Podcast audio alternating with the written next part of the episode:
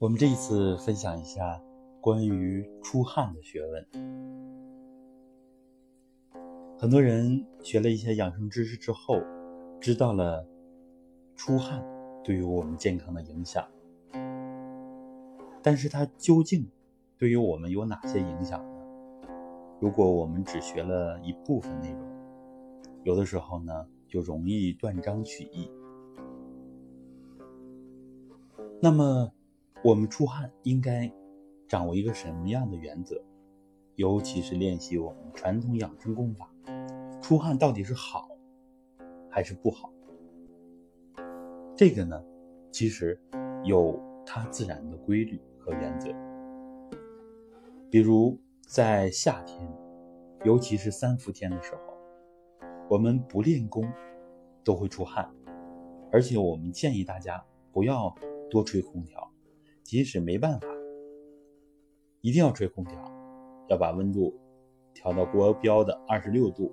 甚至更高一点，不要太过于追求。其中一点就是要求我们人体要适度的出汗。这个时候心气生发，这个时候心它所主的汗液就需要适度的出，而且呢，有的时候出的量比较大，不仅是解暑，而且促进我们心气，促进我们人的回元气。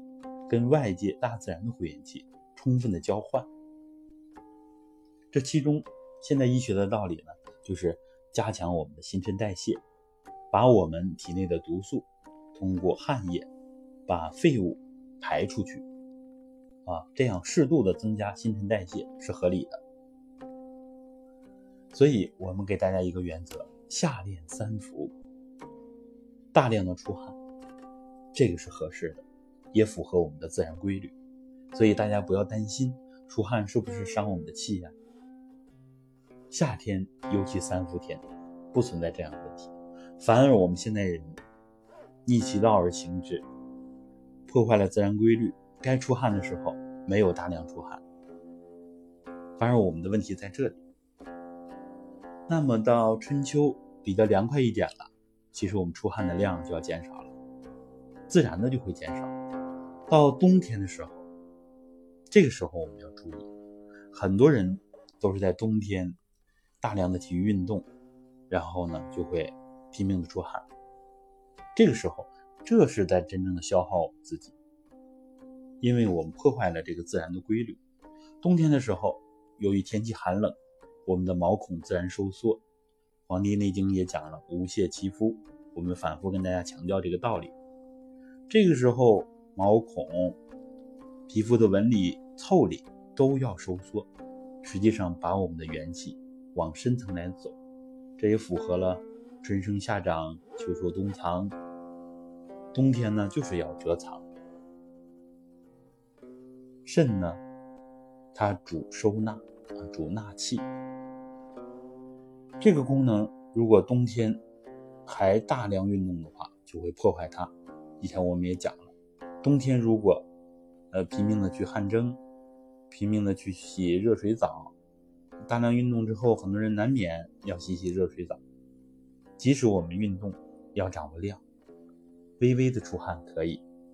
即使我们要洗热水澡，不要用过热的水，温水，啊，用温水，不要太开泄我们的皮肤。掌握这样的原则，我们就可以释然了。夏天。夏练三伏，我们拼命的练一练，出汗没有关系。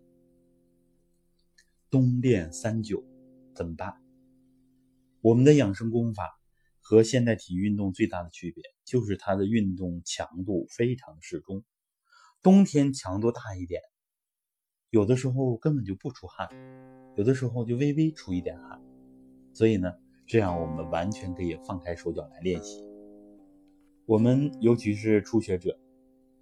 主要的问题呢，都是练功的强度远远不够，因为这个过程就是在养我们的元气，所以汗多一点少一点，对于我们来说实际上关系不大。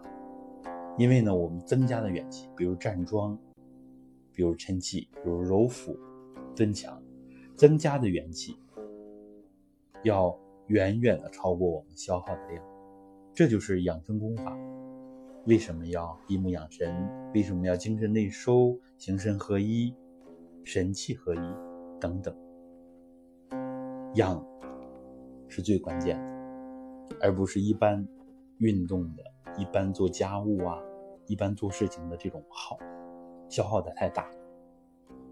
所以很多人打拳很多年，或者是各种健身方法都试了，为什么效果不好？精气神都是外放，始终处于一个消耗的过程。好，结合着出汗，这个我们跟大家稍稍的展开分享一下。好的，我们这次分享就到这儿。